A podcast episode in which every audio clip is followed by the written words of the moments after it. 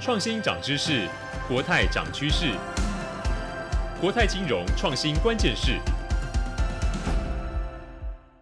欢迎大家来到由国泰金控推出的国泰金融创新关键是 Podcast 第三季的节目。我是数位时代的记者静媛，也是这一季的客座主持人。国泰金融创新关键是是国泰针对数位转型、金融创新所推出的 Podcast 节目。我自己觉得很特别的是，这是金融业第一个以金融创新为主轴的 Podcast 频道。我们会透过不同的主题跟大家分享最新的金融创新趋势、实际的故事跟案例，还有国泰正在做哪一些厉害跟有趣的事情，让大家用三十分钟的时间就能够听见创新与未来。那在第三季的节目里面呢，我们会在每一个主题先跟大家聊一下趋势跟技术的科普，那接着会带大家看看哪一些实际的案例跟故事。那在上一次我们讨论到区块链 Web3 还有 DeFi 去中心化金融，那在今天我们会进入到全新的主题，是保险科技跟 AI 智能理赔。那我们会跟大家聊一下，就是保险科技会如何改变传统产险的业务流程，以及透过 AI 跟数据导入理赔流程的机会跟挑战有哪一些。那我们一开始先介绍一下三位跟我们一起聊天的来宾。那首先是国泰产险数据科技发展部的阿翔跟玉文。嗨，大家好，我是玉文。大家好，我是阿翔。然后还有呃，纯网络保险公司 One Degree 的资深商业伙伴经理 Frank。Hello，大家好，我是 Frank。好，非常谢谢三位哦。保险这件事情，其实大家生活当中都很常遇到。那谈到保险，很多人一般人的这个心目中或是脑海里面就会有一个画面，可能就是你会需要跟保险业务员有很多实际跟频繁的接触。可是实际上，在过去这段时间，保险跟很多的金融商品一样，它因为科技的力量，那也正在发生很多的改变。那我在这边跟大家先分享一个数据。那根据 IDC 的金融保险业报告，他们预估在二零二二年底呢，像是网络投保这类的微型保单的成长将会超过百分之二十。然后采用 AI 自动化处理理赔流程的保险公司占比也会达到百分之四十，所以大家从这两组数字其实可以看到，就是产业其实有一个很大的变化。那大家这么做原因不外乎就是因为呃行动投保跟保险科技的兴起，那其实也降低了交易的成本，还有一些内部流程的效率都会因此而提升。那前面讲到很多产险，我想说在开始聊之前，先帮大家科普一下产险。其实产险它又称为财产保险，其它保障的范围大概就是财产的风险，像是汽车啊、呃机车、房子、手机都是在产险的范围里面。那所以一开始我自己也蛮好奇，就是其实在新闻上面我们蛮常会看到像区块链、AI 这些技术，那它究竟是可以如何去改变传统产险的业务流程？那阿翔是不是可以跟我们分享一下你的想法？我觉得保险科技要怎么样改变传统的产险流程？那我大概觉得应该可以分为两种啦。第一个就是让整个流程变得更快哦。呃，在传统的产险的过程里面，其实有非常非常多的节点，很复杂的的流程。那这些流程跟节点是不是都是必要的？每一个案件都要走这么长的流程去跑嘛？那比较重要的关键点是什么呢？其实是对于呃风险的一个掌握，那透过 AI 的技术去判断每个案件的风险，就可以让风险比较低，或是这个案件啊可以走一个比较快速的通道，透过快速的核保或是理赔，跳过这些节点去呃缩短整个流程哦。那个当中的流程跟节点啊，其实很多都要一些实体文件的一些佐证，比如说申请书要写很多文件啊，呃附上一些不同的单据证明。像是医疗收据啊、报案三联单等等哦，保险科技也可以做到，就是说将这些申请单的一些文件啊，转为一些格式化资料，那省去一些判断的时间，加速整个过程这样子。第二点就是变得更加方便，在未来的保险场景当中啊，绝对不会只发生在我们保险公司的内部，比如说车子的保险，可能就会发生在车的生态圈里面。从买车、呃、买车零件、行车服务、车的美容、道路救援、后续的维修等等，这些都是可能购买保险、申请理赔的一些场景。呃，所以未来的保险服务啊，必须要能够做到模组化，价格计算的一些定价模组，能不能核保的风险模组，那这些模组必须要做到兼容在不同的场景，弹性可复用，才可以无缝串接到不同的场景之内，这样子。嗯，因为 Frank，我知道你自己在这个纯网络保险的新创上班嘛，所以我也很好奇，想要问你，就是像我们刚刚提到的 AI 或者是数据这一些呃新的科技技术，它跟这个保险科技的产品融合上面，你有观察到哪一些趋势？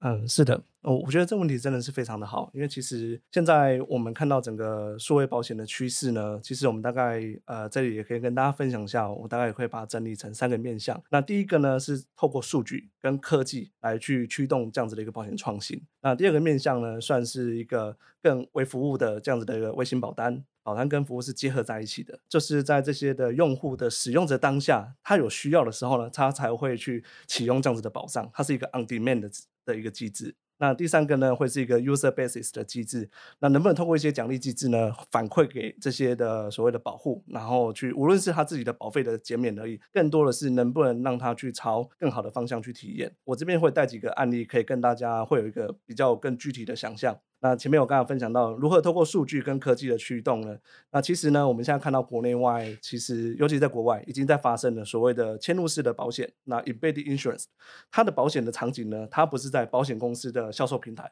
它是刚才阿翔前面有提到，像生态圈的服务，所以它长在生态圈的里面。那国外比较有名的，像是 Grab，那这样子的一个轿车平台，在你完成轿车的时候呢，在完成轿车之后，在搭乘之前呢，你就会有一个像开关的方式呢，switch on。来启用这趟的旅程的保障，那它其实呢，它就是以单趟的方式去计价。那除此之外呢，它要去衍生出来更多的，会是在旅平险，或是在可以在更多的不便险去做衍生。那另外一个案例呢，就会从像 Traveloka 这样子的旅游平台，就像台湾的 KKday 一样。它呢，从这个平台里面，因为其实在东南亚，它保险覆盖率是非常的低的，所以它可以从它的服务里面去触及到更多潜在需要保险服务的商品，不止卖旅平险，他还卖意外险，还有卖寿险，还有活险等等的。那这个是从数据跟场景面驱动。那我这边也分享一下科技面的驱动。那科技面的驱动呢，大家也知道说，其实在保险创新呢，其实不单只是在内部流程的改善，很多是从场景上面去做发生的。所以像 OneDegree 呢，它其实是二零一六年成立，那我们是总部是设在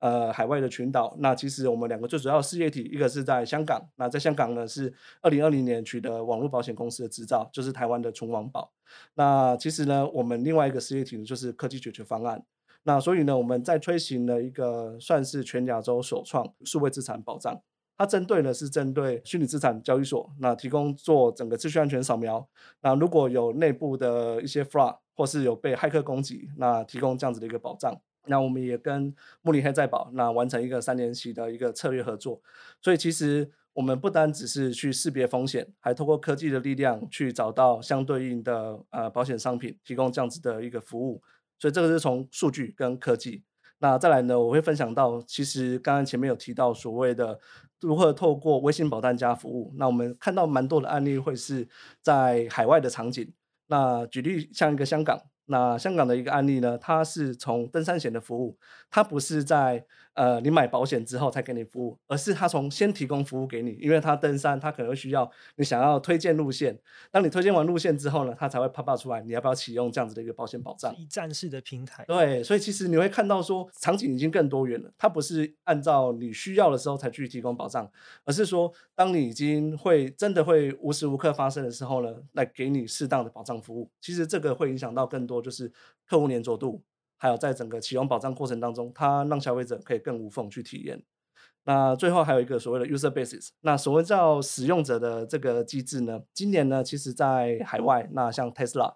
他们呢推行了一个就是一个蛮创新的一个车险商品。之前的车险呢，蛮多会装一个所谓的 ODB，那或是透过 App 的方式呢，去侦测你的所谓的驾驶行为，或是你的驾驶的情况。但其实特斯拉呢，就是一家车子的公司，但它今年跨足到车险，不是在跟保险公司合作，用自己的数据去，他自用自己的数据，就作为一家保险公司提供所有的服务。特斯拉还预估，可能未来的三十 percent 到四十 percent 营收会来自保险事业。它监测更多，就是从它里面的数据，从急刹跟急转弯，甚至前车是否保持安全距离。还有最主要就是特斯拉，大家都知道所谓的自动驾驶。你在开的驾驶过程当中，你有没有把手放在你呃，就是在你的方向盘上？太危险，可能保费就比较贵，这样。对，它其实呢会马上马上反映到你下个月的保费。那甚至说，如果你要如何 improvement 去改善你这样子的行为，那能不能回回到之前比较便宜的保费，还是可以？他会给你一个所谓的 lesson learned。好，我要好好去。下个月好好开车之类的，重新教育你的这个驾驶。是的，是的。那这个这个会是呃，其他我们之前看到的传统的保险公司想要做但做不到的一个事情。那刚好 Tesla 有这样子的技术，也有这样子的系统面。那能做这样子的结合，所以不只是场景跟就是销售管道不同，其实也有很多新的产品也是在这样的一个技术下面来来诞生。是的，好，其实很多听众如果有过这个理赔的经验，应该也会有蛮有经验，就是这个理赔的流程其实蛮大一部分都会会需要仰赖人工来进行嘛，或者是呃可能也会受限一些内部系统等等的，所以其实它呃是一个非常费工费时的工作。其实透过 AI，它就是可以让这个数据模型让很多幕后的工作做到自动化。那除了可以以提升效率之外，甚至还可以就是超前部署、提前一步做到风险控管的工作。对，所以我谈到这个理赔的流程，我就想请阿想跟多跟我们分享一点，就是说在 AI 技术的这个应用下面，可以如何让理赔的效率变得更好？科技跟现在的保险人员他们要怎么样彼此去做合作？嗯，好啊，那这边我想要跟大家以车险的理赔来举例哦。在车险的理赔这项作业，那有一个很重要的角色叫做理赔人员，那就是是处理赔案这些人员。那他们要具备的能力有非常非常多，那他们要懂车，因为要去看车的损害状况。他们要像侦探一样，因为他们要去事故现场看这个发生状况合不合理。那还要懂谈判，因为如果有人受伤的情况，他可能要去和解。那也要懂一些法院的判决，因为如果比如说那个赔付的金额，他们可能会有一些问题，他们可能要参考一下这样子。基本上基本上是一个全知全能的一个存在啊。更重要的是，他们其实面对都是客户比较负面的情绪，毕竟已经出了车祸，不会有人心情是好的。对于客户来说啊，在保险理赔上面，他们基本上只想要两个诉求啊，就是要速度跟温度，就是他们要觉得要赔得快一点。他们觉得要呃，别说要关心这样子，所以在这种情况的条件之下，我们的概念是说，我们觉得以人机协作，AI 在里面的呃角色是以科技去辅助这些理赔人员去达到处理这些赔案这样的一个角色。那我认为啦，理赔人员像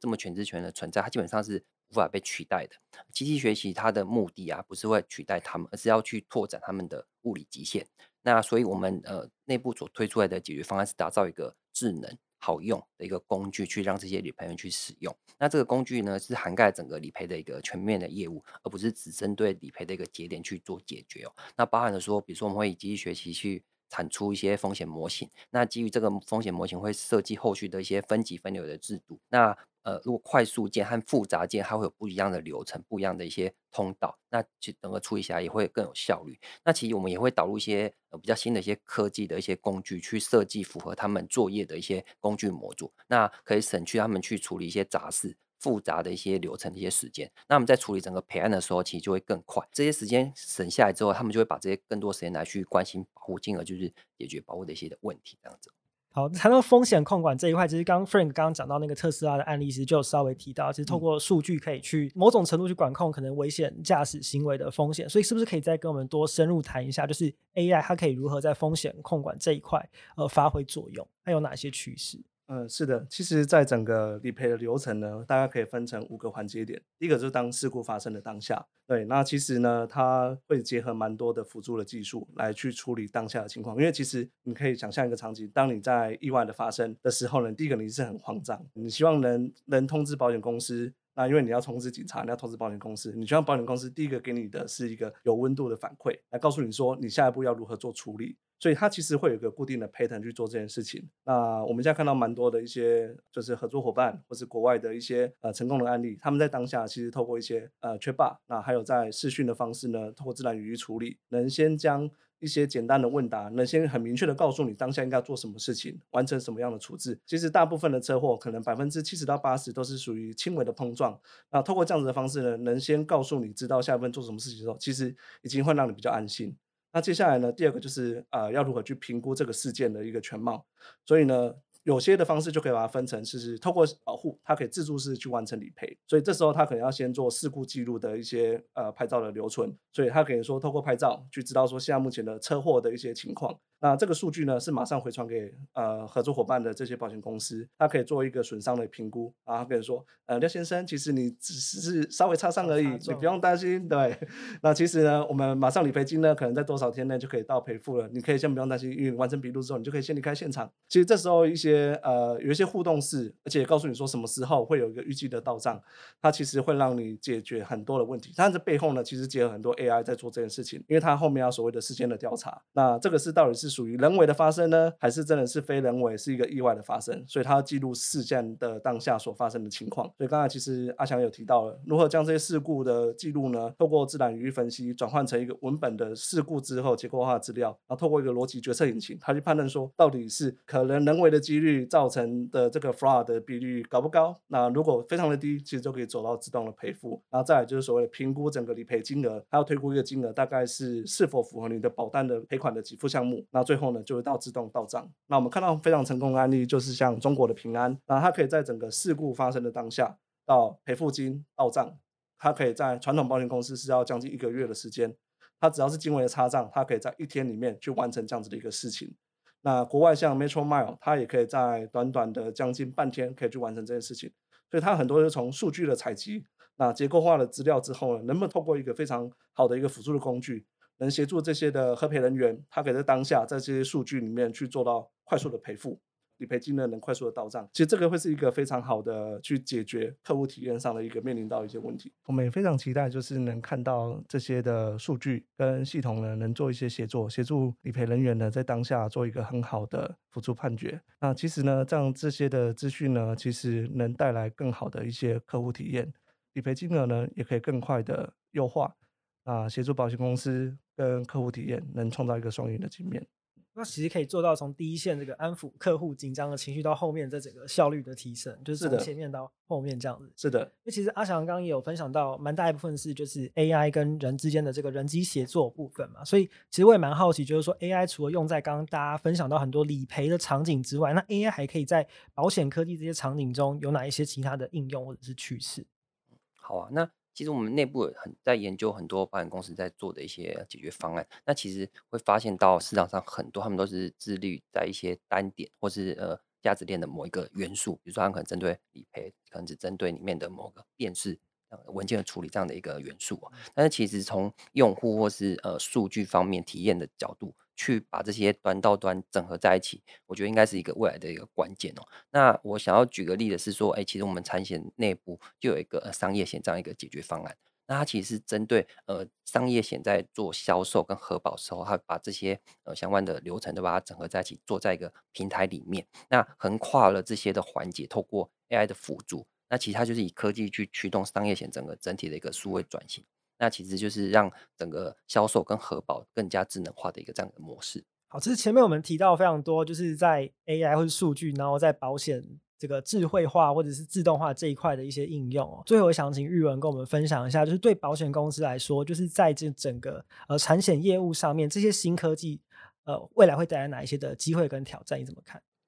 呃，我觉得首先在机会的话，那对于保险业来说，那数位化绝对应该会是未来的趋势。那我们要怎么透过 AI 就是去发现新的一个商业模式，或是发现一个新的作业模式？那这个绝对是未来一个很重要的议题。那包含就是其实现在疫情的关系，那我们其实有发现说，就是数位化就是现行，就是我们很重要就是需要去发展的一个项目。挑战的部分的话，我觉得其实现在就是整个大环境的变动都非常快。那对于公司来说，就是我们要怎么能够快速的去应应这个对环境的变化？例如说，就是今天我们就是实施就是有一个疫情嘛，那我们要怎么就是配合这个疫情，就是快速的去推出这个新的商品？就是那针对现有的市场的一些风险的变化，我们要怎么快速的就是去做一些调整？这个部分的话，主要就会涉及到就是公司的整个营运的能力。那这个能力就是包含我们内部的沟通是不是够顺畅啊，或者是在基础的工程上是不是够扎实？那另外我们在就是 IT 的技术上面是不是能够跟上？